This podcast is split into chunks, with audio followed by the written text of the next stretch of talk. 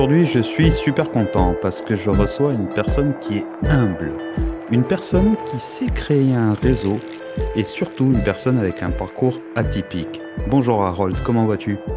Bonjour Michel, bah écoute, je suis dans une forme olympique. Ah bah c'est super, ça va donner de l'inspiration et de la motivation à toutes les personnes qui nous écoutent parce que tu sais, euh, j'ai créé ce podcast il y a environ deux mois et j'ai décidé de m'entourer que de personnes en fait qui euh, vont apporter de la motivation, de l'inspiration pour donner de la force à toutes les personnes qui ont un projet professionnel. Et je crois que vraiment tu as ta place sur ce podcast. Bah écoute, c'est hyper sympa. Je te, confirme que je suis plutôt d'un tempérament euh, euh, plutôt optimiste. Donc voilà, on avance. C'est génial. Avant de commencer, est-ce que tu peux nous dire qui es-tu? Alors, donc mon nom est Harold Parizeau. Euh, j'ai créé il y a un peu plus de dix ans, en 2012, euh, un club qui s'appelle le Chinese Business Club.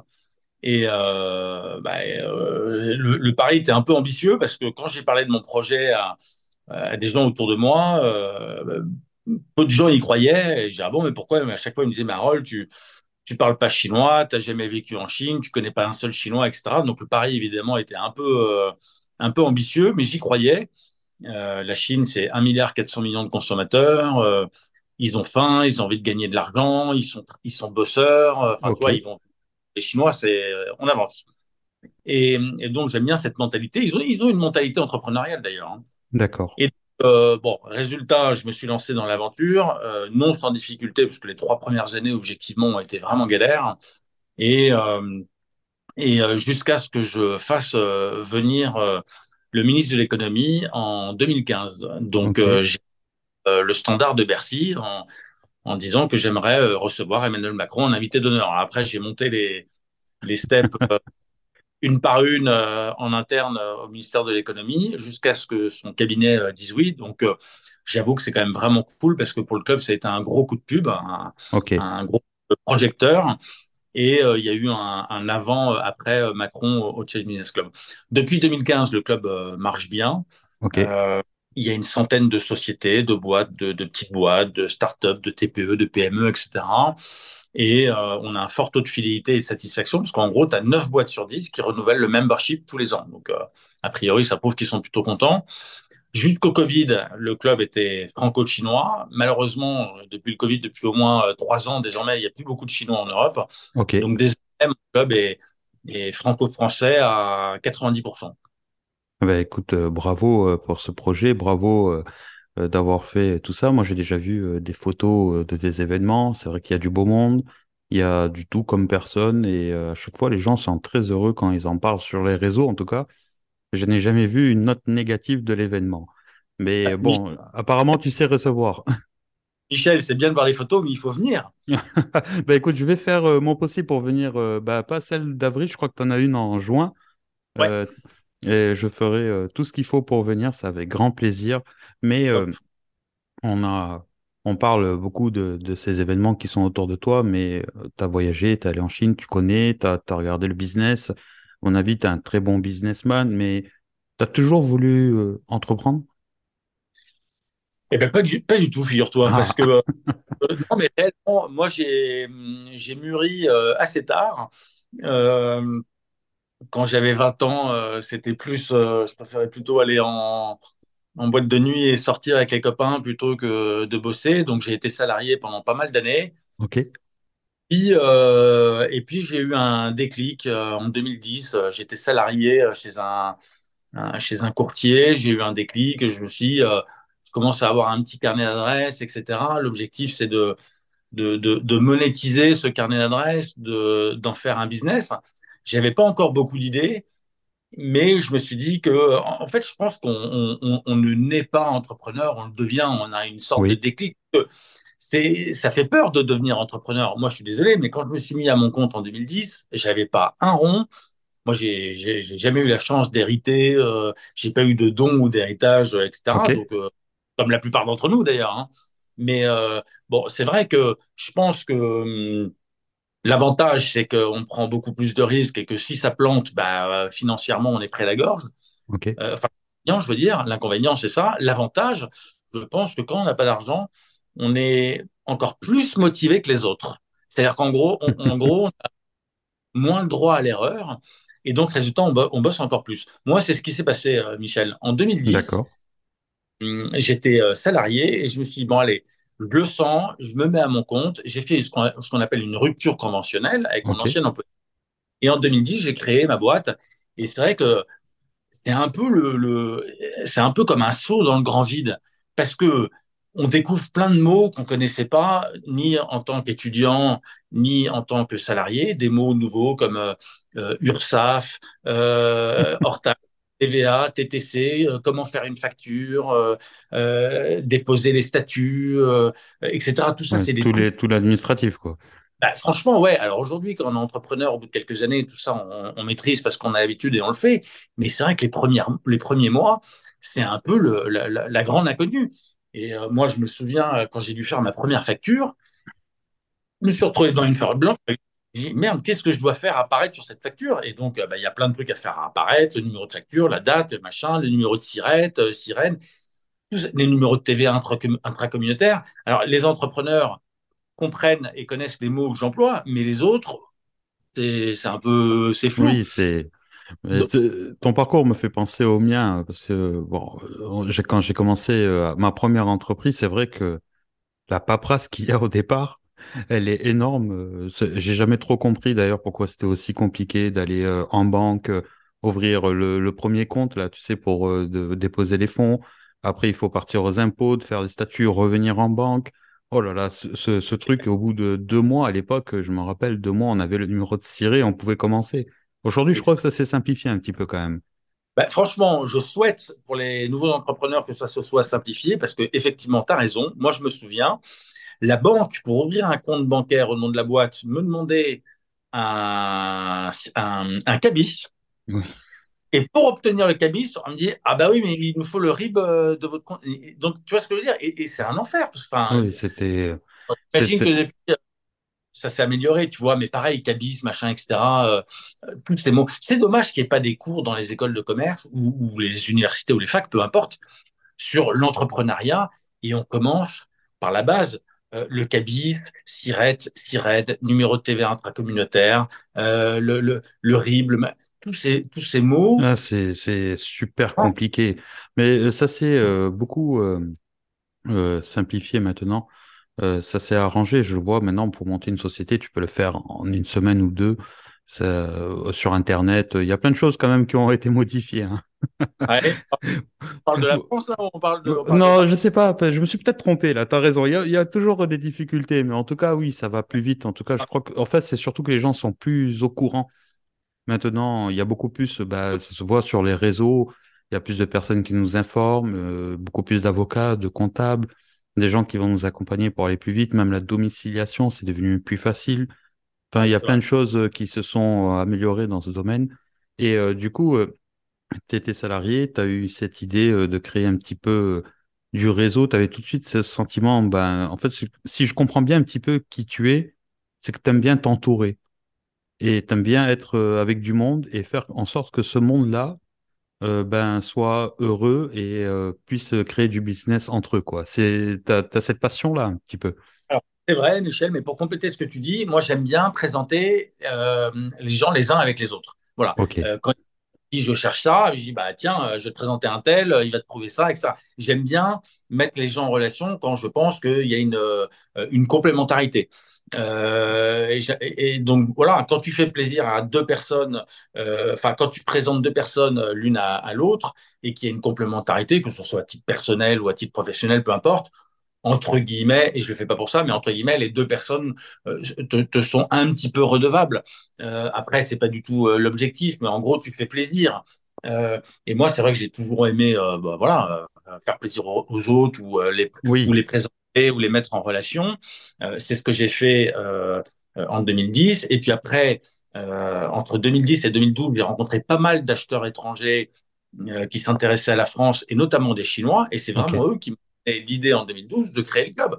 À chaque fois, les Chinois, ils veulent, ils voulaient rencontrer des patrons français, des marques françaises à vendre, des journalistes français, des politiques français, des, des Jean-Pierre Raffarin, etc. Et c'est vraiment eux qui m'ont donné l'idée de, de, de, créer le club. Parce que, je vais te dire, gagner de l'argent en connaissant du monde, c'est extrêmement difficile. Tout le monde connaît plein de monde, on a plus ou moins un réseau important, etc. Mais, mais monétiser un carnet d'adresse, monétiser un réseau, bah, mine de rien, c'est pas évident. Et je vais te dire, je suis bien placé pour te dire, parce que moi, j'ai créé mon club en 2012, donc ça fait un peu plus de dix ans maintenant. Réellement, les trois premières années, j'ai vraiment galéré, euh, même financièrement. Je vais te dire, au bout de la, première année, euh, j'appelle un de mes copains et, il me dit alors, euh, bilan de cette première année Chinese Business Club. Je dis, bah écoute, franchement, les gens aiment bien venir, mais ils ne gagnent pas d'argent. Il me dit, mais c'est quoi ton business model, Harold? Je dis, bah, je dis, bah voilà, en gros, les gens qui viennent au déjeuner, ils payent leur couvert 250 euh, euros TTC. Il me dit, c'est tout? Je dis, bah, c'est déjà cher, hein, un déjeuner à 250 euros TTC. il, dit, oui, Harold, mais le problème, c'est que ta boîte ne va jamais gagner d'argent avec ça. Parce que regarde, 250 euros TTC, en gros, tu as au bas mot 40, 40 euros de TVA. Donc, ça veut dire qu'en gros, il te reste après 200 euh, euros hors taxe. Et sur les 200 euros, euh, tu dois payer la location de la salle, le déjeuner, etc.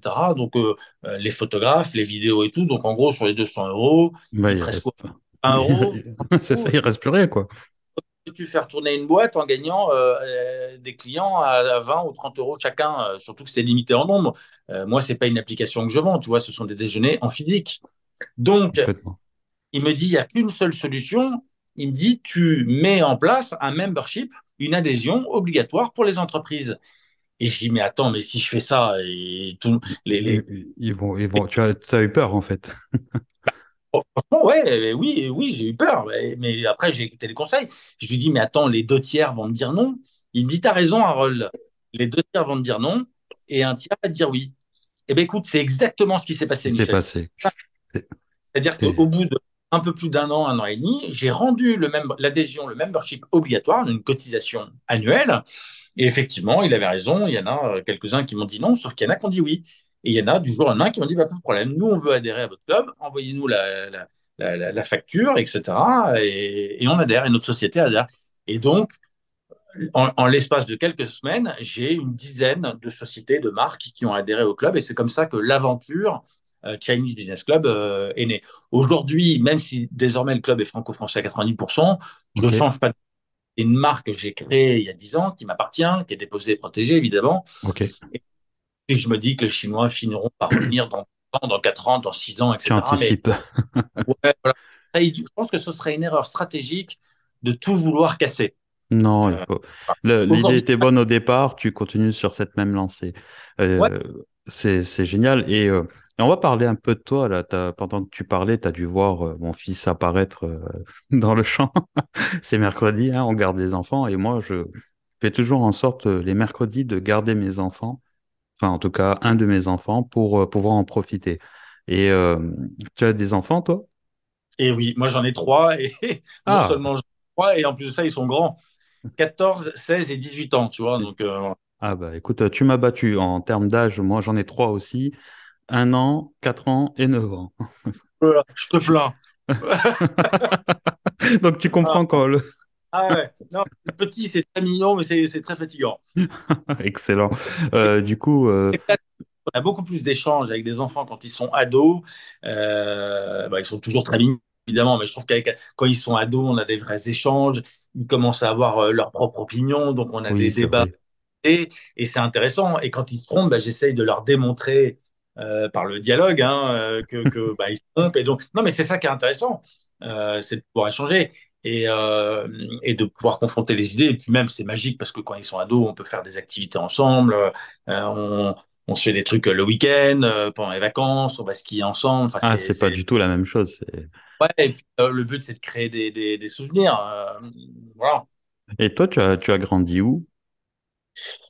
Écoute, euh, moi je suis né à Neuilly-sur-Seine. J'étais à l'école à Sainte-Croix de Neuilly et hum, j'ai toujours été en banlieue parisienne. Hein. Je suis né à Neuilly, j'étais à l'école à Neuilly, j'habite à Levallois, tu vois. Donc euh, c'est très, 92 aujourd'hui. 9-2 pour les jeunes. Ah bah, 9-2, yeah. Bah, moi je suis au 3-4 à Montpellier. au Ah oui, mais soleil. au moins il fait beau et chaud, parce que nous ici, J'imagine, bon là, ça y est, maintenant le temps il change, ça va changer, ça va, ça va aller mieux. Euh, du on- coup, euh, ben, c'est génial, ça, tu as, quand même un parcours euh, assez atypique. euh, Enfin, moi je trouve, tu vois, que de créer des... Aujourd'hui, tout le monde essaye de créer des réseaux, tout le monde essaye euh, d'appartenir à des réseaux, tout le monde ne réussit pas. Toi, ça fait un moment quand même que tu as créé quelque chose avec du... Quand je dis du beau monde, ça veut dire que c'est très éclectique. Il y a du tout. ouais. C'est pas que des stars qui viennent. Il Ah, y a du des, tout. voilà, il y a des stars, il y a des moins stars. Et. Ouais. euh, tu proposes euh, quand même quelque chose de, on va dire, dans le luxe, dans le réseau luxe. Tu proposes quand même, euh, j'ai vu des événements dans des châteaux, ce genre de choses. Ou, enfin, c'est, euh, c'est quand même euh, attirant, quoi. Et bah, franchement, le, le prochain en, juin, je crois, je, je pense que je viendrai et Ah ouais. j'essaierai de, Non, de, tout Pour, faire, pour quoi. Compléter ce que tu dis, Michel, moi, c'est vraiment un club d'a- d'affaires. Hein. C'est pas du tout un club people avec des stars, etc. Euh, des- des- en France, il y a des milliers de clubs. Ils sont tous très bien, mais il y a des milliers de clubs, d'associations, etc. Tout ça est très bien. Mais euh, je pense, enfin, moi, dès le début, j'ai voulu avoir le positionnement le plus premium possible pour euh, sortir du lot, être visible et pas être noyé dans la masse. Ça, c'est le premier point. Le deuxième point, effectivement, tu as raison. J'aime bien euh, que dans la liste des participants, et d'ailleurs, je t'en ai envoyé un, je t'ai envoyé la liste des participants qui étaient là présents au dernier déjeuner. Euh, c'était le déjeuner avec Michel et dans Leclerc. Mais je te confirme que j'aime bien, que ça soit un peu éclectique dans la salle. On retrouve des sportifs professionnels, des sénateurs, des députés, beaucoup d'ambassadeurs de grands pays, des ambassadeurs euh, de pays d'Afrique, ambassadeurs de pays du Moyen-Orient, etc. Euh, également beaucoup de chefs d'entreprise, euh, entrepreneurs, des, des patrons qui sont propriétaires de leur boîte. À côté de ça, tu as des business angels, des grandes fortunes et des investisseurs. Donc, tu vois, pour les jeunes entrepreneurs qui viennent, qui chargent des fonds, c'est génial parce qu'il y a des mises en relation qui sont organisées euh, tous les mois euh, entre business angels et start-up. Euh, tu retrouves également beaucoup de journalistes à chaque déjeuner du Challenge Business Club sont présents BFM, Challenge, Les Échos, Le Figaro, Valeurs Actuelles, Le Point, etc. Et, et, et ces journalistes valent de l'or parce que moi, les, les, membres du club, ils sont ravis euh, de euh, d'être en contact avec ces journalistes parce que assez facilement, ils se retrouvent avec des euh, euh, portraits, articles, citations, interviews. T'appelles ça comme tu, veux, mais c'est il y a toujours euh, moyen de faire quelque chose, quoi. ouais, voilà. c'est de la visibilité pour le chef d'entreprise, pour sa marque, pour son produit, pour son service. Euh, voilà. En ce moment, j'ai l'habitude de dire qu'il y a trois mots-clés au club. Le premier, international, parce que le but, c'est de rayonner au-delà euh, des frontières françaises, de ne pas se Ok. limiter chez national. Donc, le but, c'est de, de, de, rayonner euh, euh, Europe et au-delà de l'Europe. Euh, deuxième mot, business, parce que la plupart, enfin, moi, tous les, toutes les petites boîtes et, et, autres qui adhèrent au Chinese Business Club, tu te doutes bien que la seule chose qui les intéresse, c'est le ROI, et c'est normal. On a 90% de renouvellement, donc ça prouve qu'a priori, Oui, ça fonctionne. et troisième mot-clé, international business et networking. Le but, c'est, tu l'as dit, c'est de développer son réseau à haut niveau. Et l'intérêt du club, c'est que tu n'as que des décideurs. Donc au moins, c'est oui ou c'est non, mais tu perds pas de temps et c'est un gros gain de temps. Et que quand on est chef d'entreprise, ben, le, le, le, temps, c'est de l'argent. Donc ça vaut le coup d'être avec des décideurs en direct. Euh, et puis quand bien même tu ne ferais pas de business avec eux, avec les gens que tu rencontres au, au club Mais tout de tu as suite, déjà une main dedans, quoi. Enfin, un pied dedans. avec eux et tu pourras toujours reprendre la tâche 6, 12 ou 18 mois plus tard en disant bah, tiens, en fait, on s'était rencontré au Chinese, etc. Le, réseau, le networking, c'est un énorme euh, gain de temps. Il faut voir le, le, le, réseau comme un accélérateur de business. Voilà. Mais en tout cas, bravo pour euh, tout ce que tu fais et tout ce que tu vas faire, parce que je crois que c'est pas fini. Euh, on va arriver à la fin de ce podcast et à mes invités, je leur pose toujours deux questions.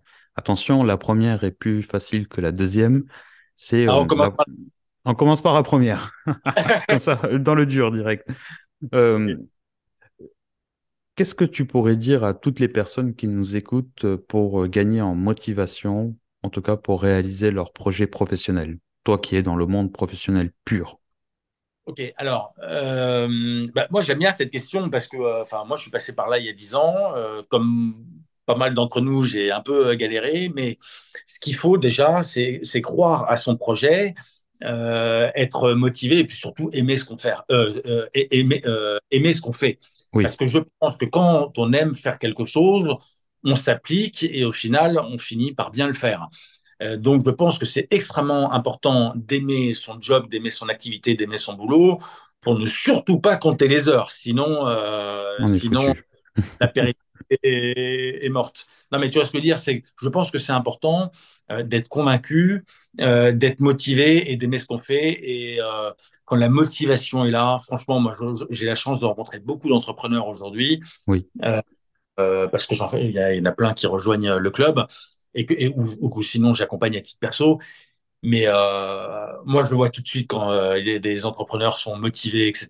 Enfin, euh, quel que soit le projet, quand il y a la niaque, ça change tout. C'est magique. Il faut avoir la niaque. Non, mais c'est vrai. Tu as raison, c'est complètement ça. Moi, je dis toujours, aller avec le sourire au travail, ça n'a pas de prix. Et encore plus loin, tu sais, quand moi je suis commerçant et mes parents ont toujours été dans le commerce depuis, bah, depuis que je suis né, hein. je les ai toujours vus commerçants. Et ma mère me disait, si tu vas au travail le matin, si tu vas ouvrir ton commerce et que tu dis, aujourd'hui, ça ne va pas marcher, ben, ça ne va pas marcher. Il faut toujours que tu aies en disant, bah, aujourd'hui, j'aurai des clients et c'est comme ça que ça fonctionne, avec cet état d'esprit. Et euh, ça rejoint un petit peu euh, ce que tu dis. Pour compléter ma réponse, avant de passer à la que, que, j'appréhende, euh, je préfère être le lundi matin que le vendredi soir. Ah bah ça, ça c'est quand on aime son travail. Eh ben, ah ben Bravo.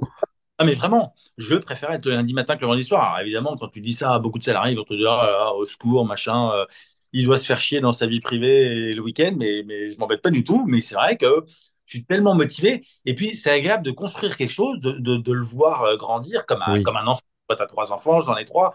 On sait ce que c'est que de voir grandir un enfant.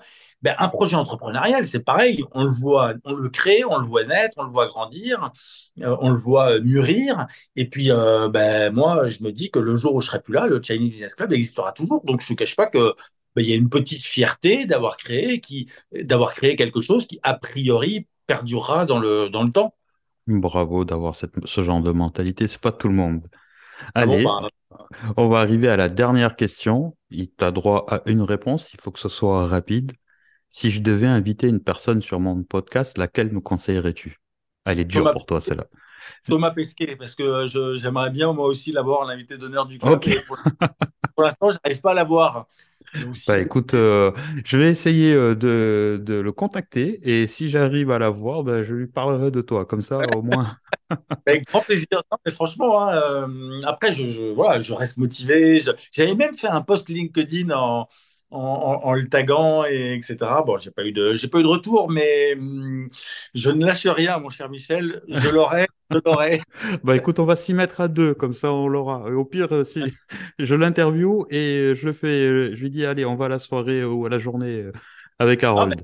Ah mais, que le, voilà, c'est, c'est il, fait rêver tout le monde. Enfin, c'est incroyable. Oui, oui, c'est, c'est autre chose. Lui, lui, c'est dans un, il est dans un autre monde.